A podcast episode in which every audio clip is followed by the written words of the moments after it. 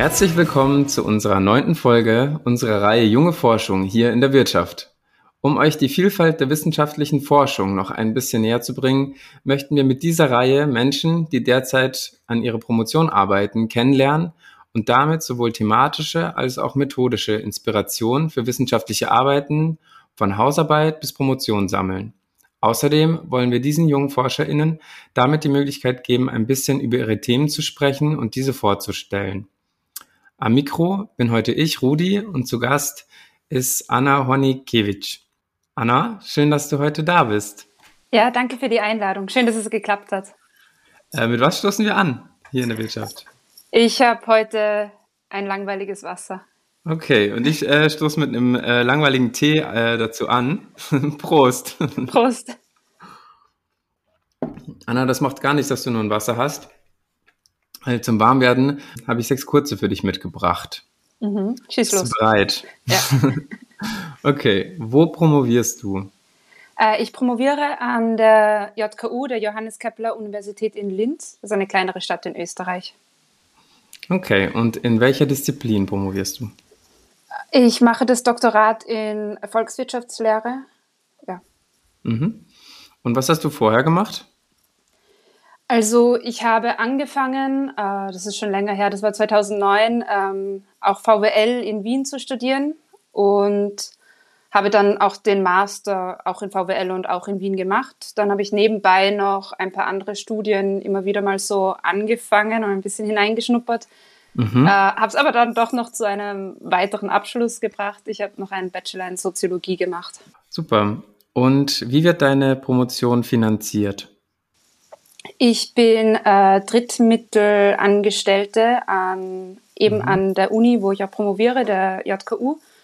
Arbeite da am Institut für die so äh, Gesamtanalyse der Wirtschaft, das ICAE. Äh, das ist insgesamt ein drittmittelfinanziertes Institut. Das heißt im Grunde genommen, ähm, dass wir Projektanträge stellen, dann, wenn wir Glück haben, äh, Projekte bewilligt bekommen und über die äh, finanzieren wir halt alle, die da arbeiten. Mhm. Ja, genau. Und äh, ja, meine Promotion findet halt neben, nebenher statt, ja. Okay. Ja, da ähm, glaube ich, habe ich gleich noch ein paar Fragen für dich. Aber erstmal zu deinem Promotionsthema. Könntest du das so mal in einem Satz, kann auch ein langer Satz sein, zusammenfassen? Ja, also ich habe begonnen mit Agent-Based Modeling, wie ich am Institut begonnen habe und habe mich dann interessiert für die Art und Weise, wie ökonomische Ungleichheit sich pfadabhängig entwickelt in solchen Modellen und wie das halt auch dargestellt mhm. werden kann in solchen Modellen. Und darum geht es dann im Endeffekt in der Dissertation. Okay, super spannend. Kannst du auch noch in einem längeren Satz was zu deinen bislang relevantesten Ergebnissen sagen? Ja, das ist natürlich ist ein ABM eher, eher auf der theoretischen Seite. Das heißt, eigentlich helfen einem ABMs eigentlich eher so Zusammenhänge, die sehr komplex sind, besser verstehen zu können, wenn man sie halt modelliert und simuliert. Insofern ein Ergebnis. Ich habe wahnsinnig viel gelernt darüber, wie Firmen neue Fähigkeiten lernen, also Capabilities nennen wir es auf Englisch. Aber die ABMs, die ich gemacht habe, die sind auch sehr unterschiedlich, weil wir haben auf der einen Seite diese ähm, eher kleineren ABMs, wo es dann um, eben um die Firmen geht und die Art und Weise, wie sie halt Innovationen schaffen und wie sie Sachen dazulernen. Und auf der anderen Seite habe ich auch an einem Makro-ABM gearbeitet, das natürlich viel komplexer und größer ist und wo man mhm. sich auch ganz andere Zusammenhänge anschaut, wo die Firmen per se dann zum Beispiel gar nicht mehr so die große Rolle spielen. Okay, super. Danke dir, Anna. Dann sind wir durch mit den sechs kurzen und kommen jetzt so langsam zum Hauptteil der Folge. Und zwar sprechen wir heute über das Papier Dekarbonisierung des Gebäudesektors als Teil einer sozialökologischen Transformation, ein Gestaltungsvorschlag, das du gemeinsam mit Jakob Capella, Jan-David Weber und Lukas Czerjan geschrieben hast. Und das Papier hat ja nicht direkt was mit deinem Promotionsthema zu tun, habe ich gemerkt. Kannst du vielleicht kurz erzählen, wie du dazu gekommen bist, dich mit diesem Thema zu beschäftigen? Ja, genau. Also wie ich schon gesagt habe, äh, arbeite ich an einem drittmittelfinanzierten Institut und ich arbeite da halt in den Projekten mit, die halt gerade so am Laufen sind. Äh, in dem Fall bei diesem Projekt war es so, dass das Dezernat Zukunft, das ist ein deutscher Think Tank, an uns herangetreten ist, mit dem Auftrag quasi, äh, zwei Policy Briefs zu schreiben, nämlich einen über die äh, sozialökologische Transformation im deutschen Gebäudesektor und einen äh, über die sozial-ökologische Transformation im deutschen Verkehr bzw. Schienensektor.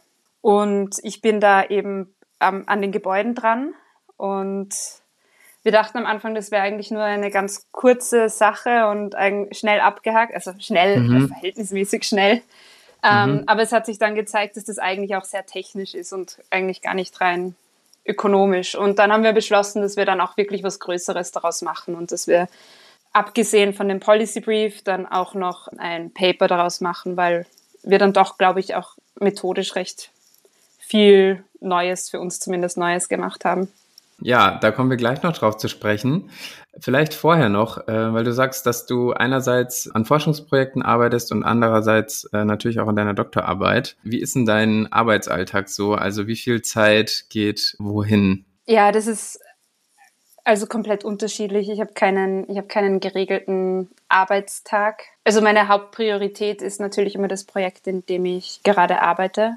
Und da fließt die meiste Zeit hinein und erfahrungsgemäß braucht alles auch immer mehr Zeit, als ich im Vorhinein mhm. glaube, leider. Davon abgesehen habe ich an der Uni ein bisschen Lehre, nicht besonders viel, aber ich bin sonst auch organisatorisch ein bisschen tätig an der Uni. Ich bin Ersatzmitglied im Unisenat und gehe auch da dann immer wieder zu den Treffen und versuche da ein bisschen up-to-date zu bleiben.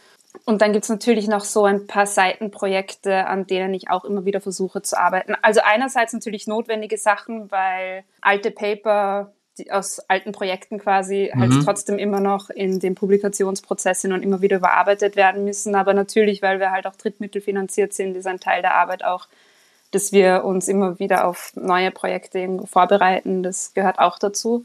Und am Ende des Tages für die Dissertation, bei mir ist es halt der Fall, dass für die Dissertation eigentlich nur mehr Sachen notwendig sind, die ich ganz alleine schreiben muss. Und ich muss zugeben, mhm. dass mir das Alleinarbeiten gar nicht so viel Spaß macht.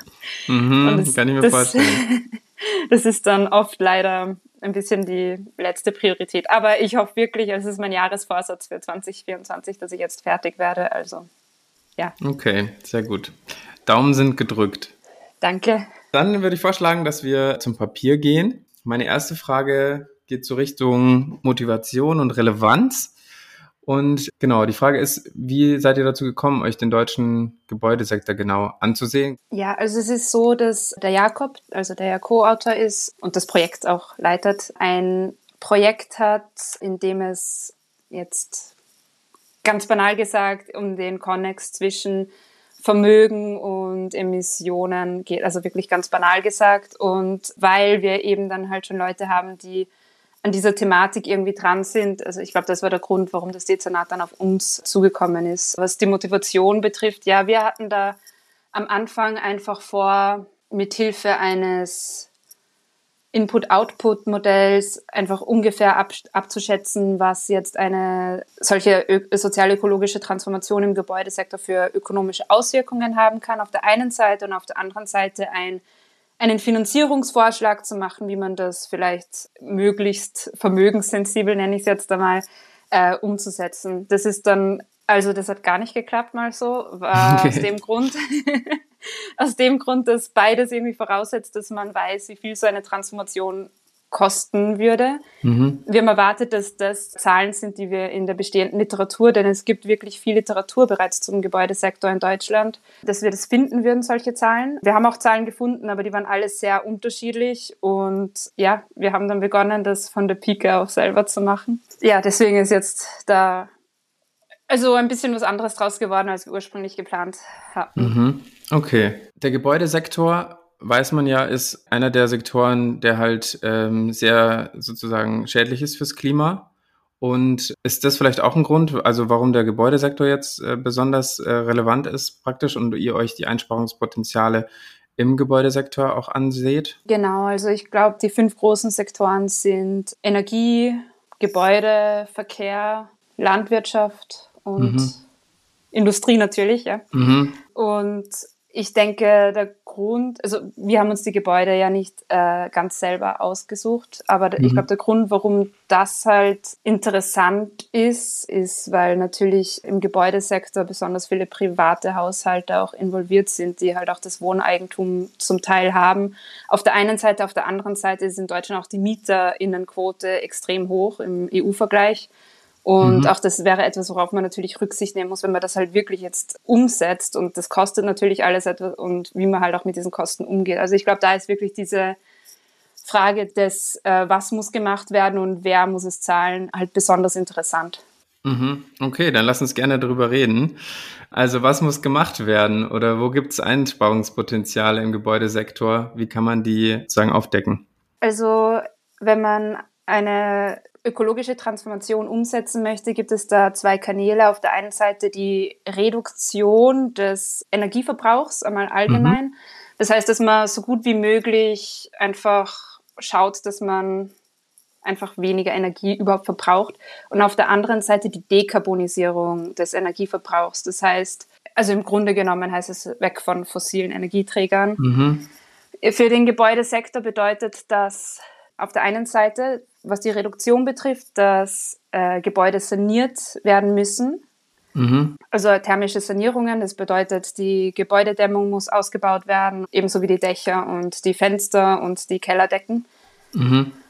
Auf der anderen Seite muss das Ganze natürlich mit einer Dekarbonisierung einhergehen, denn der Grund, warum die Emissionen so hoch sind, sind nicht nur, weil die Häuser halt auch wirklich schlecht gedämmt sind, sondern auch, weil normalerweise einfach mit Gas geheizt wird. Und um das zu ändern, schlagen wir, aber jetzt kommen wir eigentlich schon zu der technischen Seite, wo wir am Anfang gedacht haben, damit müssen wir uns eigentlich nie auseinandersetzen mhm. und damit müssen wir uns gar nicht auskennen.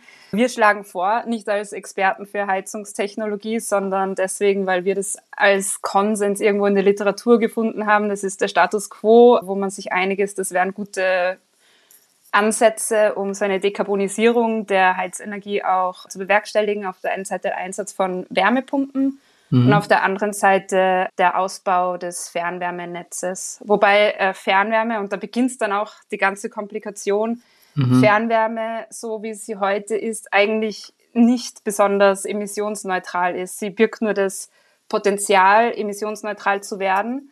Und das wird jetzt kompliziert, weil um die Fernwärme zu dekarbonisieren, das liegt dann wirklich am Energiesektor, so wie es bilanziert wird in Deutschland und eigentlich nicht am Gebäudesektor. Das heißt, wir schreiben in unseren Policy Brief eigentlich rein als Forderung, eigentlich muss der Energiesektor auch transformiert werden. Aber das ist ein bisschen mhm. so. Es, man muss überall ansetzen. Es reicht nicht, da an einer Stellschraube zu drehen. Das wird das Problem nicht lösen. Okay, und habt ihr auch Strategien für die Reduktion? Ja, wir sind nicht die Ersten, die sagen, es muss da eine Sanierungsrate oder die äh, energetische Sanierungsrate angehoben werden. Was bei uns neu ist, ist, dass äh, wir uns das wirklich genau ausgerechnet haben, weil in den ganzen Studien, die wir gefunden haben, haben wir zwar immer so eine Forderung gefunden, sie muss ungefähr verdoppelt werden, aber wir haben nicht wirklich Erklärungen dafür gefunden, worauf das basiert, diese Annahme, dass eine Verdoppelung der Sanierungsrate reichen würde. Mhm. Und das war dann also neben dem, dass wir keine wirklich transparenten Kostenaufstellungen gefunden haben, war das dann der Punkt, wo wir begonnen haben, das zu sagen, das machen wir selber. Und wir haben jetzt tatsächlich auch eine höhere Sanierungsrate, mhm. als in der Literatur normalerweise empfohlen wird, gefunden. Ähm, okay, genau, ja. das ist die Frage. Sparen wir uns das noch kurz auf für die Ergebnisse?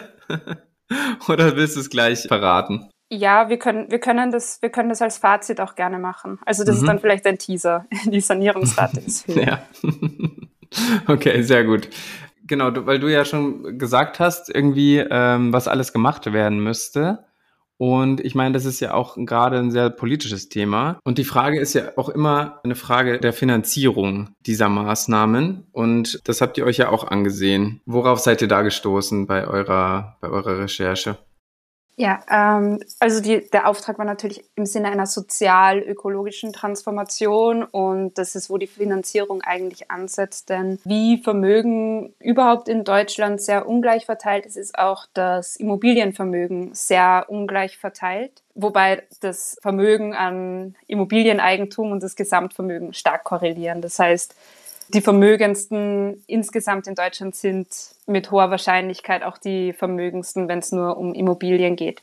Mhm. Und wenn jetzt die Forderung ist, dass viele Häuser oder die meisten Häuser saniert werden in den kommenden Jahren und Jahrzehnten, dann ist es natürlich, nachdem die meisten Immobilien im Privatbesitz sind, auch eine Frage von, wer soll jetzt das zahlen. Es gibt nämlich, abgesehen von diesen besonders reichen Personen und Haushalten, ja auch quasi einfach nur so, kennt wahrscheinlich jeder irgendwelche Beispiele von mittelständischen Leuten, die aber auch ein Haus oder eine Wohnung besitzen. Mhm. Und dass man hier einen Unterschied macht, einfach. Vor allem deswegen, weil eine energetische Sanierung ja auch irgendwo eine Investition in den Wert der Immobilie ist. Es ist ja danach angenehmer darin zu leben, man hat niedrigere Heizkosten und so weiter. Das Schwierige dabei ist, dass dann aber, obwohl die meisten Immobilien in Besitz privater Haushalte sind, in Deutschland trotzdem mehr als die Hälfte der Haushalte zur Miete lebt. Also auch hier mhm. zeigt sich dann wieder so eine Ungleichheit. Und wir wollten einfach einen Finanzierungsweg finden, der halt all das irgendwie in Betracht zieht und halt Rücksicht darauf nimmt. Also ich mein Ziel eins muss dabei sein, dass man durch so eine Sanierungsmaßnahme nicht die Vermögensungleichheit, die besteht, noch weiter verschärft auf der einen mhm. Seite und auf der zweiten Seite hat man natürlich auch irgendwie ein wahnsinniges Potenzial, denn es gibt da einfach Haushalte in Deutschland, die sich eine Sanierung viel leichter leisten können als andere. Unser Vorschlag wäre eben, dass das Vermögen als Grundlage für eine Subvention der Sanierung gilt. Äh, wir haben ein Beispiel ausgerechnet, aber also wie jetzt die genauen Zahlen und Grenzen sind, das muss natürlich irgendwie politisch entschieden werden. Aber wir haben ein Szenario ausgerechnet, in dem die unteren 65 Prozent 100 Prozent subventioniert werden, also die ganzen Subventionskosten vom Staat getragen werden, mhm. während die vermögendsten 10 Prozent die gesamten Sanierungskosten selbst tragen müssen. Mhm. Dazwischen haben wir eine lineare Funktion gelegt, wo dann halt je mehr man Vermögen hat, desto mehr muss man selbst zur Sanierung beitragen. Und wenn wir das jetzt durchrechnen, also mit diesen Zahlen, dann muss zum Beispiel der Staat 27 Prozent, also knapp über ein Viertel, selbst übernehmen und der Rest wird von den privaten Haushalten getragen, was schon irgendwo zeigt, wie groß diese Vermögensungleichheit ist. Mhm. Okay, ja, super spannend. Ähm, kannst du noch mal sagen, inwiefern die MieterInnen sozusagen ein Teil dieser Just Transition sind? Man spricht in der Literatur von einem Interessenskonflikt zwischen MieterInnen und VermieterInnen, weil also die VermieterInnen, die können ja argumentieren, dass für die MieterInnen das Leben ja auch irgendwie angenehmer wird. Sie stellen ja eine bessere Wohnung zur Verfügung und deswegen wäre aus VermieterInnen-Sicht da eine Rechtfertigung da, dass man die Sanierungskosten auf die MieterInnen überwälzt. Aber umgekehrt muss man natürlich sagen, dass die Sanierung ja in die, also das sind ja Kosten in die, in das Vermögen der VermieterInnen hineinfließen. Also in Deutschland ist es erlaubt, dass man die äh, Sanierungskosten auf MieterInnen überwälzt. Also da sollte man auf jeden Fall vorsichtig sein, insbesondere also wenn man bedenkt, dass auch zwischen den MieterInnen und den VermieterInnen Vermögensunterschiede bestehen.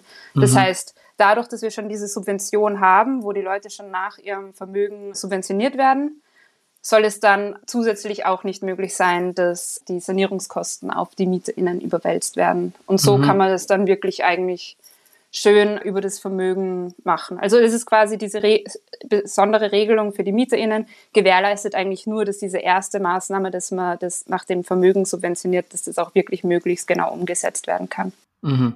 Und mit dieser Kalkulation, die ihr hattet, wäre es damit sozusagen gewährleistet, dass die Vermögensungleichheit stabil bliebe? Soweit sind wir in unseren Berechnungen nicht gegangen. Okay. Äh, also, okay. also sie soll dadurch nicht schlechter werden, mhm. aber genau berechnet haben wir das nicht. Okay. Ja, ja das war, jetzt hat mich einfach nur so generell interessiert. Danke ja, dir auf jeden interessant. Fall. das zu wissen. Für ein, für ein folgendes Paper dann, ja. Mhm. Danke dir auf jeden Fall schon mal. Äh, ich finde es ein super spannendes Thema, auch mega interdisziplinär und halt auch mega wichtig, gerade in der Zeit der Klimakrise und der Transformation.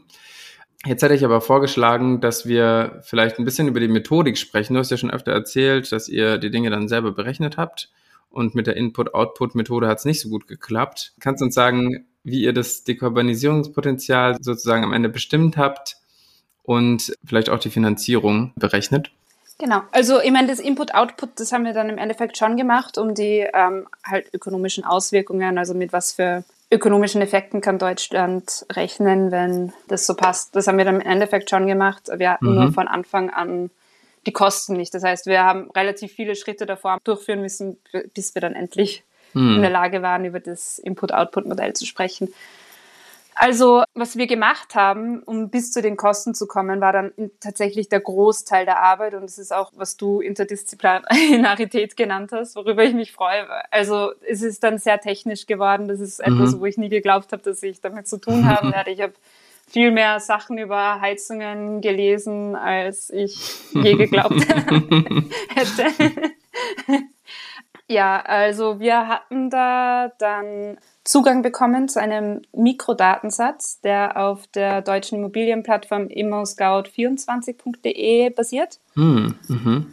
wo einfach die Objekte, die auf dieser Plattform zu einem bestimmten Zeitpunkt inseriert waren, äh, gesammelt sind. Das ist ein sehr großer Datensatz, aber er ist nicht repräsentativ für den gesamten deutschen Gebäudesektor. Das heißt, die erste Aufgabe war es einmal, dass wir diesen Datensatz so bereinigen, dass wir auch wirklich damit arbeiten können, so dass wir dann für den gesamten deutschen Gebäudesektor Aussagen treffen können. Mhm. Das haben wir einfach getan, weil es gibt aggregierte Zahlen darüber, wie zum Beispiel die Verteilung der Energieeffizienzklassen in Deutschland ist, zum Beispiel wie viele Mehrfamilienhäuser es gibt, wie viele Ein- und Zweifamilienhäuser es gibt. Und das waren so Kategorien, anhand derer wir den Datensatz dann quasi bereinigen haben können. Mhm, mh, mh.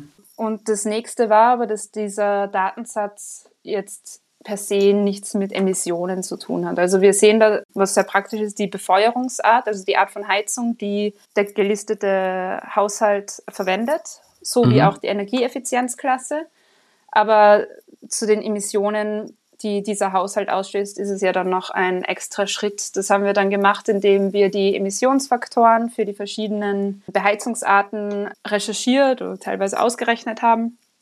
Mhm. Und so konnten wir dann einen quasi Fußabdruck für unseren Datensatz erstellen. Und sobald wir den hatten, konnten wir dann Sanierungsszenarien, nenne ich es mhm. mal, ausprobieren in dem Datensatz. Und das hat uns dazu gebracht, dass wir sehen konnten, dass eine Sanierungsrate von, jetzt verrate ich das Ergebnis, mhm. mindestens drei Prozent nötig sein wird und dass auch diese drei Prozent mhm. nur unter ganz bestimmten Bedingungen ausreichen werden, um die Klimaziele für den Gebäudesektor zu erfüllen.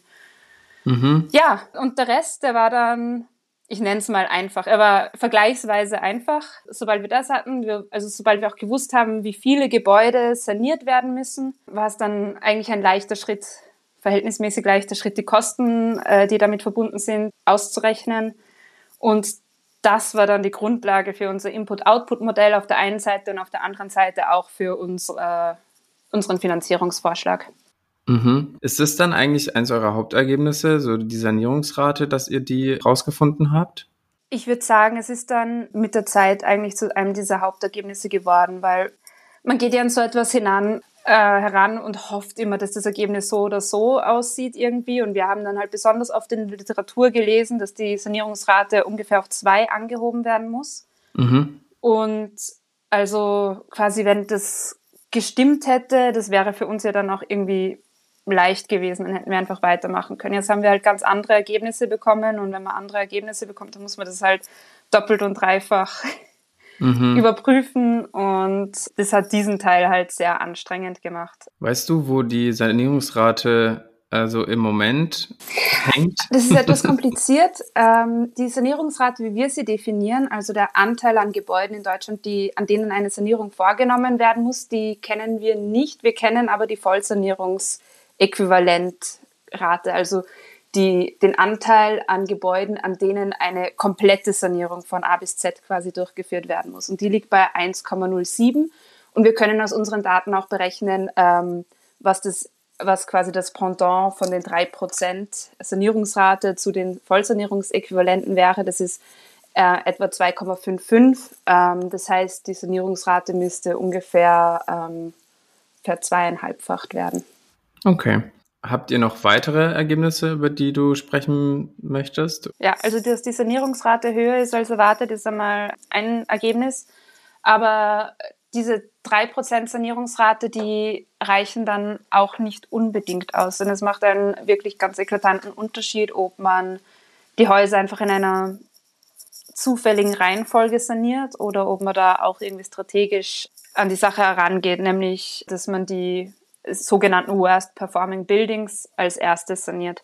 Das ist etwas, was auch als Empfehlung im Klimaschutzgesetz drinnen steht. Es ist da aber so umgesetzt, dass man bei einem Kauf eines Gebäudes, das gewisse Standards nicht erfüllt, sanieren muss. Es gibt aber keine allgemeine Sanierungspflicht in mhm. Deutschland. Also da ist irgendwie unsere Ableitung für eine politische Maßnahme dann in Verbindung damit, dass die Sanierungsrate wirklich sehr hoch ist und auf der anderen Seite diese Priorisierung wirklich wichtig ist. Also dass man da halt mhm. schon mit einem Plan irgendwie vorgeht. Das spricht dann eigentlich auch eher für eine Sanierungspflicht, also für ordnungsrechtliche Maßnahmen, mhm. die umgesetzt werden sollen.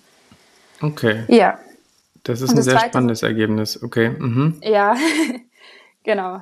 Also ist nicht bei allen beliebt, aber mhm. naja, wenn man, wenn man sich denkt, das, das ist ein Ziel, das man erreichen möchte und muss, dann ja, ist es halt fraglich, ob die momentan marktbasierten Strategien auch wirklich dahin führen werden. Dann das Zweite, was wir gefunden haben, ist, dass man halt die Sektorkoppelung nicht außer Acht lassen darf. In Deutschland ist es so, dass für jeden Sektor quasi Klimaziele existieren.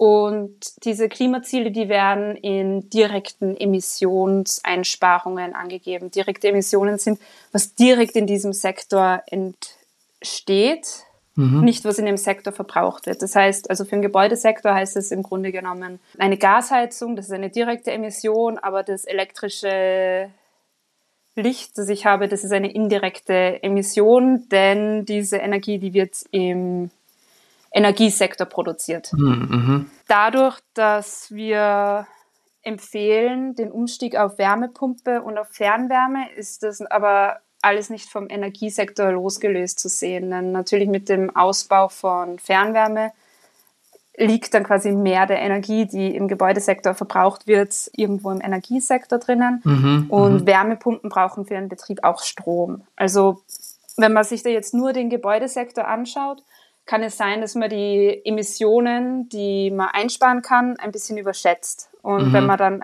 den Energiesektor zusätzlich anschaut, zeichnet sich ein anderes Bild. Äh, was nicht bedeutet, dass das nicht hinhaut mit den drei Prozent. Es, es bedeutet nur, dass es halt auch wichtig ist, dass der Energiesektor seine eigenen ähm, Klimaziele auch umsetzt. Okay. Ja.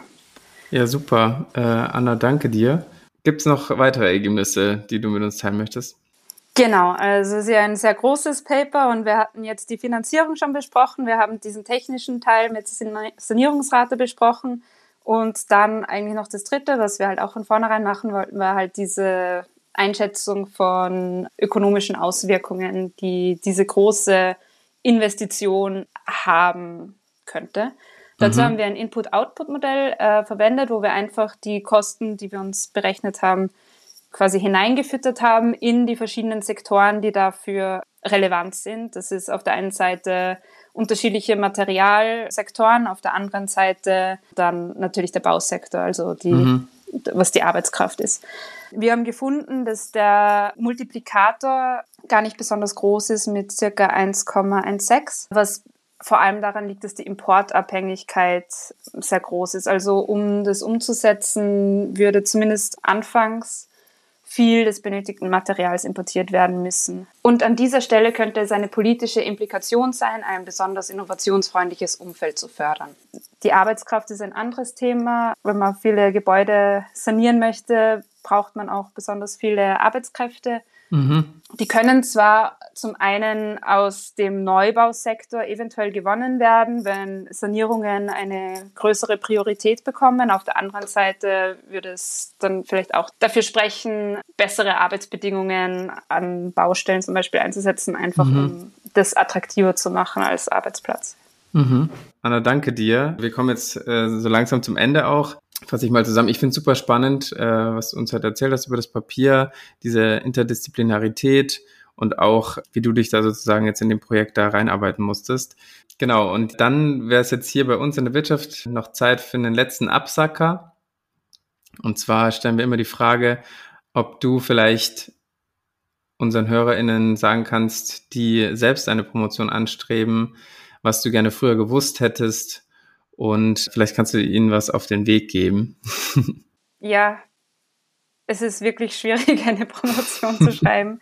Die mhm. Uni ist vor, also ich, ich denke, ich kann, glaube ich, mehr darüber reden, was für mich das Belastende ist und das vielleicht das Good to Know mitgeben. Die ja. Uni ist einfach auch ein prekärer Arbeitsplatz. In Deutschland ist es ähnlich wie in Österreich. In Österreich gibt es die Kettenvertragsregel, nach der man äh, nur so und so lang eine begrenzte Zeit in befristeten Anstellungen an der Uni beschäftigt sein darf und danach könnte man zwar entfristet werden, aber das passiert oft nicht. Das heißt, mhm. eigentlich arbeitet man immer irgendwie so mit dem Wissen im Hinterkopf, dass das mit der Wissenschaft höchstwahrscheinlich irgendwie gar nicht so hinhauen will, wenn man nicht wirklich große Opfer auch bringen möchte, wenn man mhm. bereit ist, an andere Unis zu gehen, die dann oft in anderen Ländern liegen und so weiter und so fort. Und das ist, das ist für mich eigentlich ein irgendwo ein schwieriger Gedanke. Mhm, mhm. Verständlich auch, ja. Mhm. Ja, und ich, also ich denke, das ist halt so eine Zusatzbelastung, die man zur Dissertation hat. Und es ist schon sowieso irgendwie schwierig, sowas zu schreiben. Also eine Zieldissertation brauchte drei Jahre, aber dann, wenn so ein Paper daherkommt und man braucht dann plötzlich irgendwie dreimal so lang, ähm, wie man gedacht hat, dann werden auch solche Sachen schwierig. Also es braucht alles länger und äh, es ist genauso hart, wie alle sagen. Und okay. es ist dann auch noch zusätzlich belastend. Ja. Mhm. Okay, ja, danke für die Insights auf jeden Fall. Da sollen jetzt alle äh, damit machen, was sie, was sie denken. Genau. Ja. Okay. Ja, äh, danke dafür. Äh, ist ja auch sehr persönlich. Genau, danke für den Einblick. Und danke äh, dass du unseren HörerInnen und mir so einen, so einen schönen und äh, weit umfassenden Einblick in deine Forschung gegeben hast. In dem Sinne auch vielen Dank an alle ZuhörerInnen, die jedes Mal hier einschalten. Und genau, äh, falls euch das Thema gepackt hat und ihr noch mehr darüber erfahren wollt, Annas äh, Kontakt, äh, die E-Mail-Adresse wird in den Shownotes zu sehen sein und da könnt ihr sie gerne kontaktieren. Genau, also nochmal vielen Dank an alle und äh, bis zum nächsten Mal. Tschüss. Tschüss.